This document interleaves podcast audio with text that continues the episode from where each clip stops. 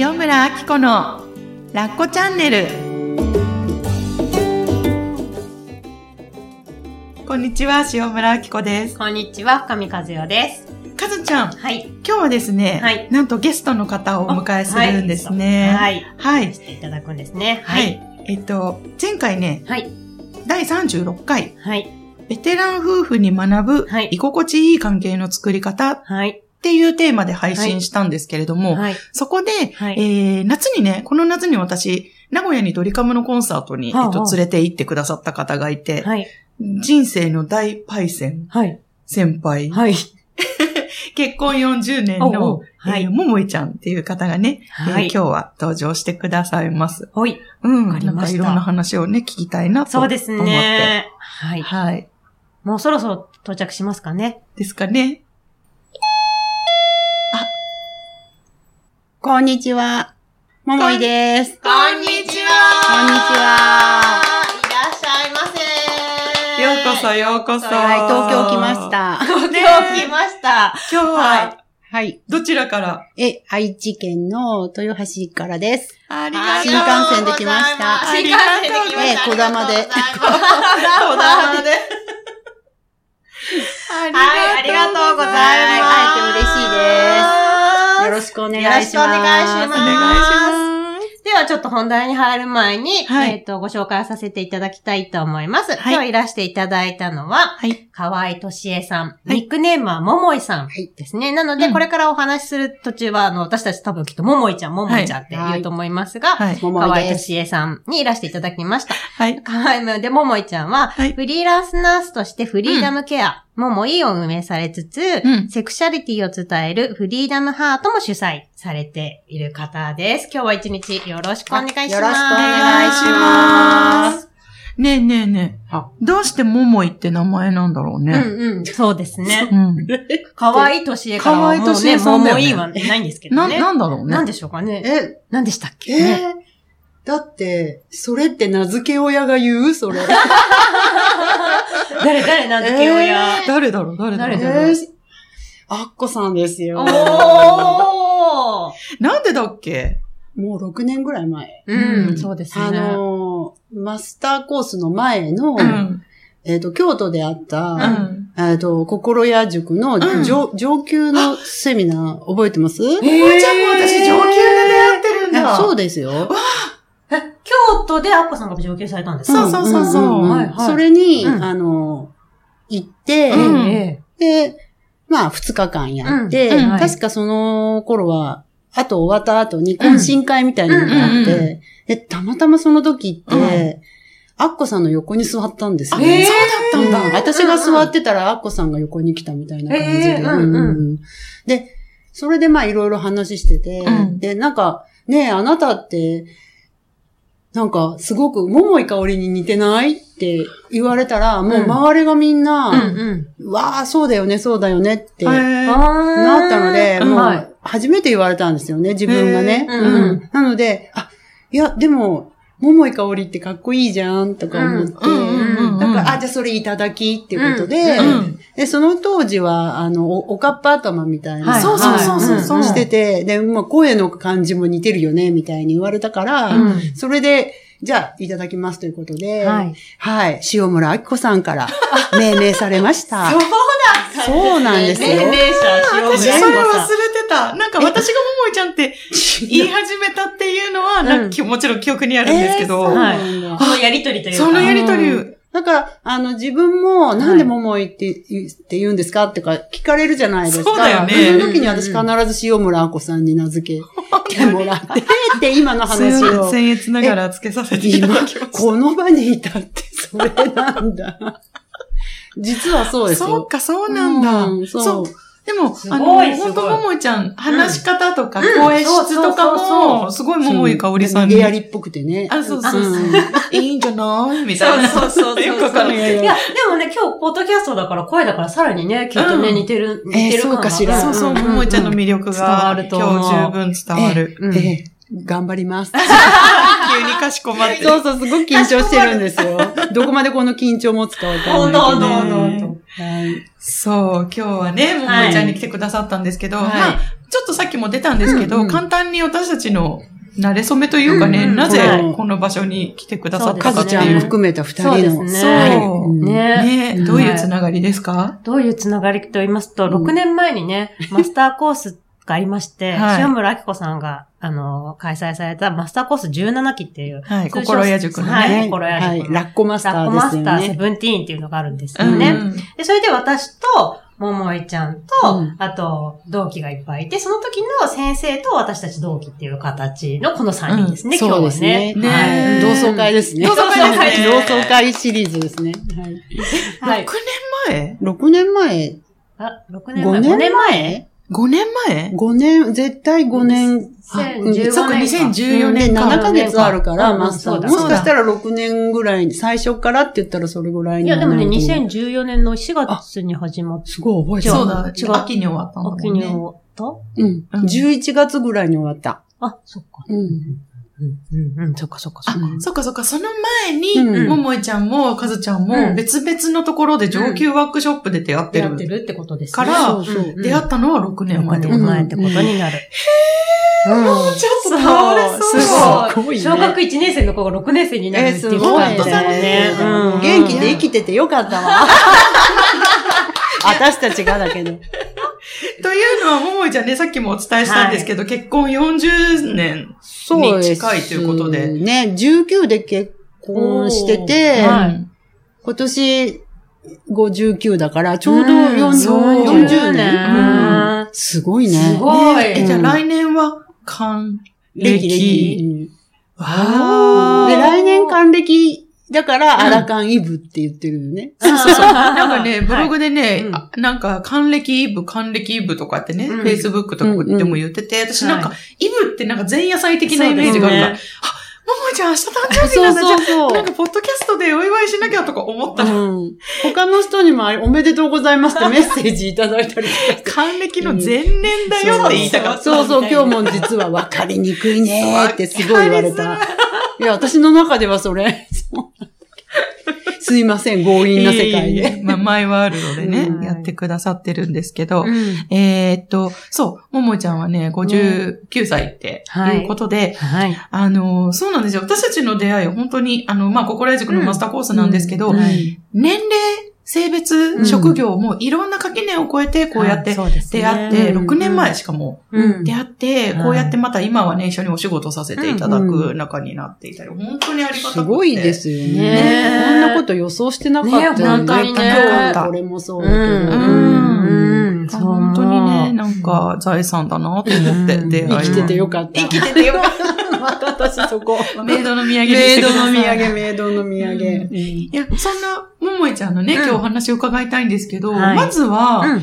ポッドキャストって聞いたことありますか、ありますよ。えーあっこさんの聞いてますよ。うん。あジンさんのも聞いてうんうんうん。たし、うんたし。うんさあ、初期の頃とかも。うんあ嬉しい嬉しいですあね。なんか聞いてますけどね。ありがとうございます。ええ聞いてますよ。嬉しいメルマガも登録してますよ。ありがとうございます。すごい恩を今売られています。そうそう。ぐいぐい。ぐいぐい。LINE アットもありますよ。LINE あったもんね。ははいい、わかりました。登録します。ま、忘れてました。ちょっと、そこは不覚だった。いや、でも嬉しい。なんか、じゃあ、ポッドキャストはそんなに馴染みがないわけではない。うんうんうん。うんそうそう。あの、パートナーシップのこととかね。うんうんうんうん。とか、あの、二人目の話とか。うん 時々吹き出しそうになったりとか、楽しませていただいてますよ。あ、嬉しい、嬉しい。い。え、ちなみにどんな時に聞いてるの？えどんな時？うん。ポッドキャストの音声じゃないですか、あれって。ああ、私はやっぱり夜、夜寝る前とかが多いかな。えーな、何かすしながら？とか？うん、もう、布団に入ってからぐらい。うんえーあ、お布団で聞いてくれてる人そう、まあね、がいるんだ。なんか寝る前の儀式みたいな感じで。えー嬉しいあまあ今日は聞こう、あ、あの、うんうん毎週月曜日じゃないあ、そうです、うんそうです。すごい。すごい、曜日までね。配信め曜日まで。っちゃファンじゃないですか。言ってないけど。隠れてね。そう。えー聞いてくださってたそうということですね。ああ、嬉しい、嬉しい。アッコさんがね、うんうんその、届かない声っていうか、うんそこにもちゃんとファンがいるんだよって私に教えてくれたじゃないですか。そうですね本当ね。コンサルでねうんうんうんうんうん。そうなんですよ、皆さん。うんあのね、んそう、みんなね、自分の気づかないところにね、うん存在、ファンの存在があるので、はいそこに届けましょう。そうはい。何の話も、ないきなり脱線します。脱線ですね。うんもう、あの、出会いで盛り上がっちゃったそうですよね。そう、はい本当今日は朝まで話せそうなんですけれども、はいまずはね、はい。なんかあのーまあ、ももいちゃん、うん。フリーランスナースはいっはい。ていうことで活動されながら、はい。えっ、と、心屋塾のマスターコースはでい心理カウンセリングを学んだ後に、はい。えっ、と、セクシャリティのはいカウンセラー講師もされているってことでね、うん。うん今日はあの、リスナーさんたちにもいっぱい届けたい、ももいちゃんのエッセンスがあるので、はい。聞いていきたいんですけれども、うんうん。うんうん。ももいちゃんはさ、うん。そのほら、ね、マスターコース卒業して心理カウンセリングを学んで、まあ心理カウンセラーになったじゃないですか。はい。うん。そのね、あえてこうセクシャリティのところを選んで今このテーマではされてるっていうのは、なんかその経緯みたいなのはあるんですか？ああ、あの、うんその今も、フリーランスナースって、うんうんあの、紹介していただいたんだけど、うん実はその当時、心屋塾とかマスターコースに行くときは、うん。うん。看護師をうん。辞めて、うん。その代わりにうん。カウンセラーとか、うん。そういうのになれたらなと思って行ったのが、うん。あの、実のところ、私の正直なところで。看護師以外でっていうことをうんキャリアチェンジを図ろうと思って来てくれてたんだ。そう。なの、そうなの。う。ん、だからもう看護師の自分っていうのは、うん。あの、もうやめようというか、うんうん。考えられないというか、うんうん。うん。まあ、あの、看護師をやってて、うん。その3年ぐらい前に、うつで、まあ、休職した。うん。うん。うん。まあ、それがきっかけで、もうはい看護師は、私には務まらないと思って。うん。うん。まあ、そういう感じで、まあ、あの、他に何か。はい。だけど、まあ、あの、看護師なので、患者さんですけど、こう、人とはいっぱい会ってて、うん。コミュニケーションとかはしてるから、うん。あ、じゃあ、そういう人の相談を聞いたりとか、うん。うん。で、自分もその、うつとか、うん。うん。あの、で、接触障害もあったから、ああそっか。うん、あうの、ん。若い頃にだけど、あそういうことで、なんか困ってる人とかうん。に活かせたらなと思って、そうだっはい。たの。うん。で、まあ、あの、ジンさんをテレビで知って、うんうんうん。で、まあ、マスターコース行きたいと思って、うんで、念願かなって、アコさんのコースに行ったわけなんだけど、うん。はい。結局、あの、なんて言うんだろうな、こう、今思うと、セクシャリティは、はい。うん私は、その、セクシ、なんでセクシャリティに惹かれたのかって言われると、うん。はっきり言って、うん。よくわかんないんだけど、へでーもなん、か、どっかでうん。自分のなんか、ちょっとなんかスピリチュアルとは言ってはおかしいのかもしれないけど、なんか自分が、うん。まあこの年齢だし、はい。最後に自分が学んだりとか、うん。あの、ちゃんと見ておきたいところって、はい。セクシャリティの部分になんかあるんじゃないかなと思思った。ん。で、その時に、セクシャリティのそういう、あの、カウンセラーを、うん。のコースがあるよって聞いたので、うん。うん。もうなんかわけもわかんないけど、はい。あの、行っちゃったみたいうん。な。でもセクシャリティっていうと、うん。もうあの、本当えっ、と、こう男女のお色気とか、うん。そういう、こう若い人が、はい。うん、あの、関わること。うん。うん。なのに、行ったら、こんなおばさんが行ったらどう思われるかなとか、うんあの、そういうような、すごい抵抗も、まあ、うん。セクシャリティってことがよく分かってなかったからね。まあ、うん。だから行ったからよかったんだけど、うん。だけど、そんなことでもう行くのすら、うん。もうあの、申し込みするのさ、すらポチってするのが。で、そ、あの時にね、相談してくれたよね。うん。そう、アッコさんがそのセクシャリティのスクールでも講師をされてて、はい。で、それもあったんだけど、うん。アッコさんに相談したんだよね。うん私行こうと思うんだけど、うん。私なんかが行っていいですか？うん。みたいな。うん。うん。だから、うんおいでよって、まあ、うん感じで、うん。本当にあの、相談をして、うん。アッコさんにそう言われたから行けたと思うし、ああ、そっか。うん。で、思い切って行って、すごく良かったと思って。すごくね、うん。あの、はい。熱い思いをね、語ってくれて、はい。そう、あの、セクシャリティスクールっていうのを2年、うんぐらい前かな？うんうん2年間ぐらい、はい。あの、担当させていただいていて、いたんだけど、はい。ももいちゃんがね、あの、カウンセリング学んだ後に、うん。なんか私、すごくこのテーマ大事だと思う。で、も、年齢のことだよね、うん気になってたの一番。なんかこう、きっと若い人たちが行くスクールだと思うんだけれども、で、ナースの経験もあって、うん。あなんか生きるうん。とこの根源というか、で、すごく大切だ。私はこのテーマ大切にして活動していきたいと思ってるんだけれども、実際もうすぐ還暦を迎える私の立場で行っていいものかうん。って相談を受けたのをそうそうそう。あの、ドン引きされるとかね。そうそうそう。まあ、いろいろまたその、なんていうの、妄想が。妄想がね。うん。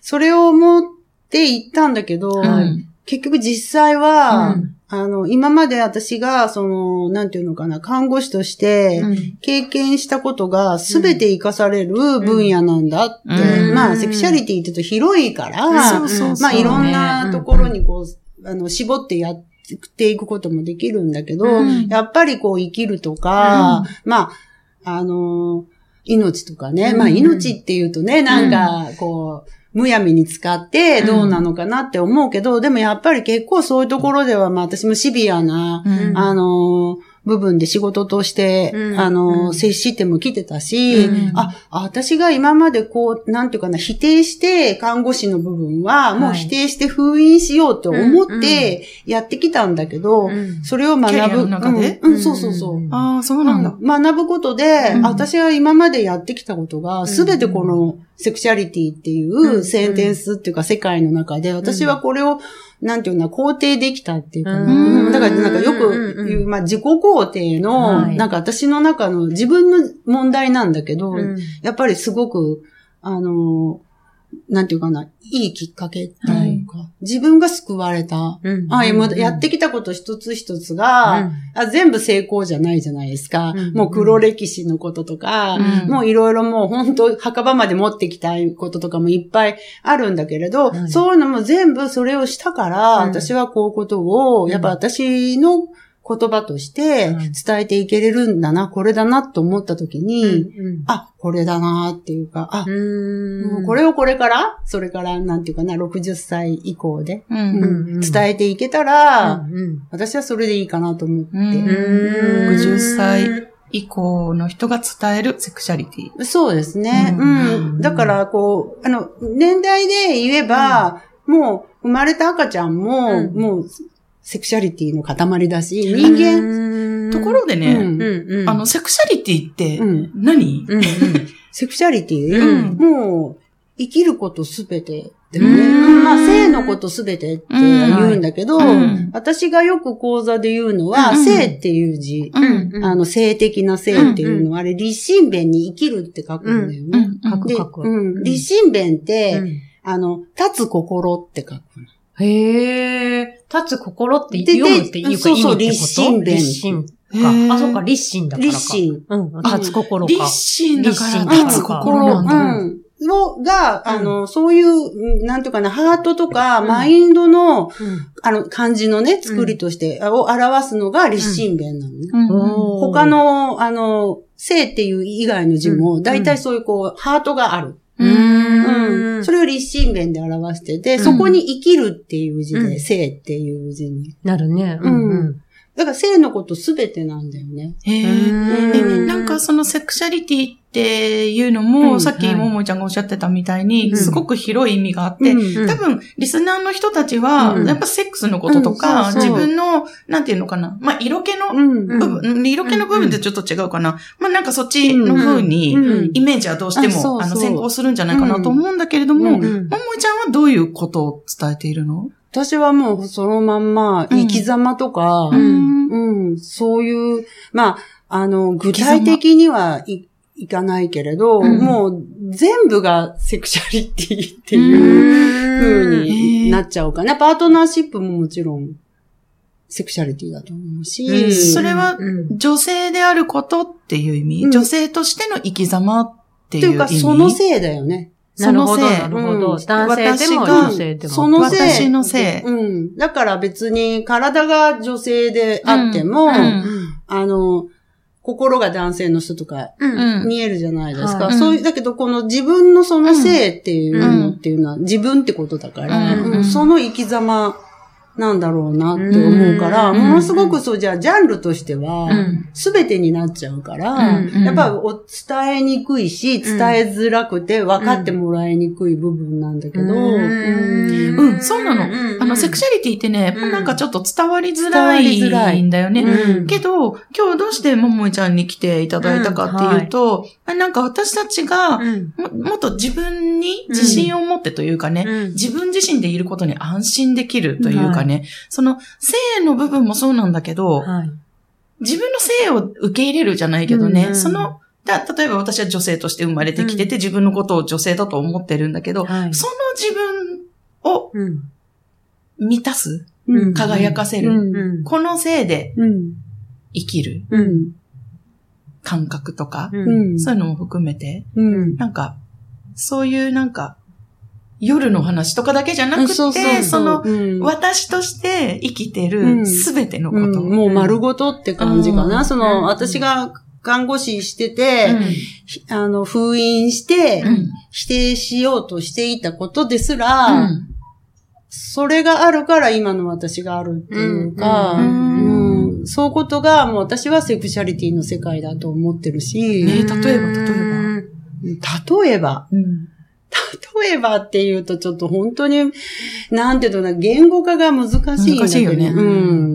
なんか生き方すべてっていうこと、うん。自分のなんか人生う。ん。すべてっていう感じなのかな。うん、もう、うん面白いことも、うん、嬉しいことも、悲しいことも、うん。まあすべてっていうとこかなっては思うんだけど、うん。うん。うん。うん。だからもうとにかくこう、どっかで自分のことを、こう、否定してうん。いたうん。部分が、うんその、なんで生まれてきたのかとか、うん。あの、スピリチュアル的ではないんだけど、うん。うん。なんで生まれてきて、じゃあこうやって今なんで生きているかっていうところには、うん。やっぱり自分だけじゃ生きていけれないし、うん。そう思うと、なんていうのかな、いろんな人の愛とか、うん。あの、そういう助けとか、うん。そういうものを私たちが、私が知らないうんところでいっぱいいっぱい与えてもらって、うん。今自分があるっていうか、だから本当にあの他の人に話をすると、はい。もうあの、あの、ちょっと宗教的な、ああいう、こう、うん。うん。そういう部分にもなると思うんだよね。うん。だからそれは私は生きるっていうふうにしか言ってないんだけど、うん。うん。生きる生かされてる生かされてる。そう、生かされてるってことが分かった前提で自分が、あの、生き切るってことかな。うん。うん私は今生き切りたいなという。おー思ってる。まあ、この年齢だから、うん。っていうのもあるけど、うん。まあ、いつ死んじゃうのか、うん。これからどうなっていくかっていうのはわかんないんだけど、うん。とにかく、まあ、明日死んでもいいように、うん。うんそう。なんかそれはすごく、あの、年齢的には考えているし、自分が若い頃のことを振り返ると、うん。やっぱりいろいろ悩んだりとか、うん。失敗したりとか、うん。あの、したことっていっぱいあるんだけど、うん。でもね、やっぱりなんて言うんだろうな。やっぱりね、明日があると思ってたから悩んでたなって思う。おー、うん。明日があると思ってたうんから悩んでたってことるっていうか、うん。ううん。んうん。なんていうかな、このぐらいの年になると、うん本当にもうね、うん、なんていうかな、やっぱりね、死っていうものがね、どっかにこう、よぎるみたいなのが、明日がないってもしなったら、じゃあ今何やるっていう感覚って、うん今でしょとかね、うんよく言うんだけど、うん。やっぱりね、年を重ねてくると、うん。そういうもしかしたら、明日ないかもしれないっていう感覚は、うん。本当にこう、理屈じゃなく、うん。まあ体も多分弱ってきたりとか、うん。こうちょっと物忘れしたりとか、うん。こう昔と自分の体が変わってくるのもすごく感覚的にわかるから、うんそうなると、じゃあうん。もう先延ばしにできないし、うん。悩んでる暇ないじゃない？みたいな。うんと、命輝かせる方向に生きていけるいっていうけるとう。う。うん。んだからやっぱり、うん。若い頃悩めるっていうのは、うん。生命力があるんだと思う。と。ああ、でもそうだよね。体力がないと悩めないなっていうのは。悩めない、悩めない。うん。で、時間があるって思ってるはず。うん。思ってる、思ってる。思ってるよね。うん。だって将来のこと考えてるってことは、そうじゃない、で、不安ってやっぱり未来にいっぱいあるわけだから、そう思うと、あの、今はね、やっぱりね、あの、その日その日をどうやって生きようかなっていうことは、うん。すごく意識できるようにはなった。へー。だから私もね、20代とかうん10代で、うん。60の人うの、ん。それも女性のうん。人ってどういう人なのかとか想像もつかないじゃない、しわしわでとかさ、うんもうなんか隠居してとか、あのーお化粧もせずに、うん。なんかみ、身なりも構わずにとか、うん。そういうふうには思ってたんだけど、今うん。この自分の年齢になってきて思うのは、うん。確実にはい。年齢を重ねると、うん。あの、生きやすくなる。うー。んそれは私は、あの、まあ、多分、うん。ほぼほぼ年齢下の方も多いと思うので、うん。あの、ラッコチャンネルでも、うん。伝えていきたいというか、おお教えしたいっていうか、具体的にどの辺でうん。生き方が楽になったなとか、そのセクシャリティをこんな風に活かせたなみたいなエピソードがあったら聞きたいな。年代的にはやっぱり、うん。更年期だなって思ったくらい。こうなねなうなうなうなうそれで、更年期はまあ更年期であるんだけど、ん更年期を抜けた頃かな。うーん。みんな多分、うん更年期更年期って、うん更年期の前の人たちが、うんそうです、そうです。なうなう。なうなう私なう。うん。あの、とか最中の人とかいるんだけど、うんうん。私更年期はもう過ぎたなってうん。思ったぐらいから、うん。なんか妙に余裕が出てきて。へなんか。何なんだろうね、この、だからなんかさ、女性ホルモンが更年期でもう作られなくなくて、ほとんど、うんで、なんか女終わりだみたいなうん。感じ、ああ。でもそう、うんあの、まさに人間になれるって言った方がいい。なんか。人間になれる ちょっとそこ、うん、人間にうん、なれるっかていうか。どうかはわからないんですけど、まさに私今45歳で、うんで、これから更年期を迎えていく、うんなんならもう初期症状が始まってるぐらいな年齢なんだけど、そういう自分の変化っていうか、やっぱりなんかちょっと枯渇していく感覚うんみたいなのが自分の体に押し寄せてくると、うんなんかそう、さっきおっしゃってたみたいに女性としてうんなんか終わっていくのかなとか、うん。こう、加工しかしていかないみたい失な、う喪失だけだよね。そう、心配みたいなものが、うん得体のない、うん。得体の知れない不安が押し寄せてくるみたいなのがあって、うん。逆にその、今生き生き生きているももいちゃんが本当に女性らしく 輝いている。うんありがとうございます。や皆さん、あの、ね、あの、うん。サムネイルとかに写真も載せておくんですけど、本当にももいちゃんね、出会った頃は、うん。そう、おかっぱで、チュニック着て、うなんかダボダボの服着て、うん。メイクもそんなしてなくってっていう、うん。まあ、ごめんなさい、典型的なおばちゃんだったんですけど、そう今、本当に、ビフォーアフターすごいよね。ね、白金で歩いてるマダムみたいな、うん。本当にかっこよくて、ね視線もピシってしていて、うん。本当にね、なんかどんどん輝いていくうん。のを見せてもらってるんですよね。うん。で、しかもそれが、ももいちゃんがセクシャリティを学んでうんから、そうなんですよ。本当にセクシャリティっていううん。部分は、もうなんか知らんけど、とにかくうん。学んでほしい。えー、どんなことが学べたの？ももいちゃんは。もうそこへ行くと、うん。どんなことっていうとね、ごめんなさい、ボキャブラリーがないんだけれども、うん。絶対なる安心感とか、えー。自分に対する安心そう、感がとか自分に対する、対する、うん。揺るがない自己肯定感とか。え、でもこの年齢でそれが得られるってめちゃくちゃうん良くないですか、ねまさかこんな風に自分が気持ちとうん状態でうん60に迎えれるとは思わなかった。うん。いやでも本当すごいすそうごい思ってると思います、ほとんどの女性は。なんかね、たすごくね、なまあいろいろね、んその、アッコさんが今も喪失っていうことを言ったんだけど、うん結局は、うん。まあ、あの、ジンさんの、はい。あの、マスターコースとかでも教えてもらったことにはなるんだけど、うん。結局、ハリボテいっぱいつけてたんだうよね。ん。うん。で、それがなくなってきて、喪失っていう形で、うんで、結局本当の自分が、うん。で、うん、そだからそれは、ほん、はい。なんていうのかな、ハリボテで、うんうん本当の自分の、うん。60ぐらいから、うん。そのままで生きていけるんだなって。その身が軽さとかうんうん。重さとか、うん。そういうのがすごくなくなった気がするのね。なんかいい意味で諦め、うん。そうそう。みたいな。うん、諦めだったりとか、あの、なんていうのかね、なんかちょっと、ちょっとなんかお坊さんチックな感じじゃちょっとないけど。悟っちゃったみたいな。さそうそうそうそう、そういう感じはする。はい。盛り上がってきたところですが、続きは次回のお楽しみに。ここでお知らせがあります。塩村が3年半の長い育休を経て、心屋の単発セミナーに戻ってまいりました。この度、心屋塾の上級ワークショップという2日間のワークショップを開催いたします。12月に開催するので、えーもしよかったら手帳をお手元にご用意ください。12月は21日、22日、こちらは土日の2日間となります。人間関係やコミュニケーション、劣等感に悩んでいる方に根本から劇的に変えてしまう上級のコミュニケーションワークショップとなっています。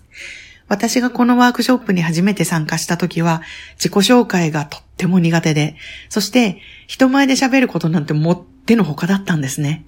それが、まあ、今は皆さんのご存知の通りです。というのも自分を表現したり、自分のことを伝えるコミュニケーションっていうものがとっても楽しいものだなって感じるようになれたからです。その気持ちを皆さんにもこの2日間で味わっていただけたら嬉しいなと思います。自信を取り戻して自分の言葉を使って自分の気持ちを表現できる私になる。そんな2日間を塩村と一緒に過ごしてみませんか？詳細は概要欄に記載されておりますので、よかったらチェックしてみてください。待ってます。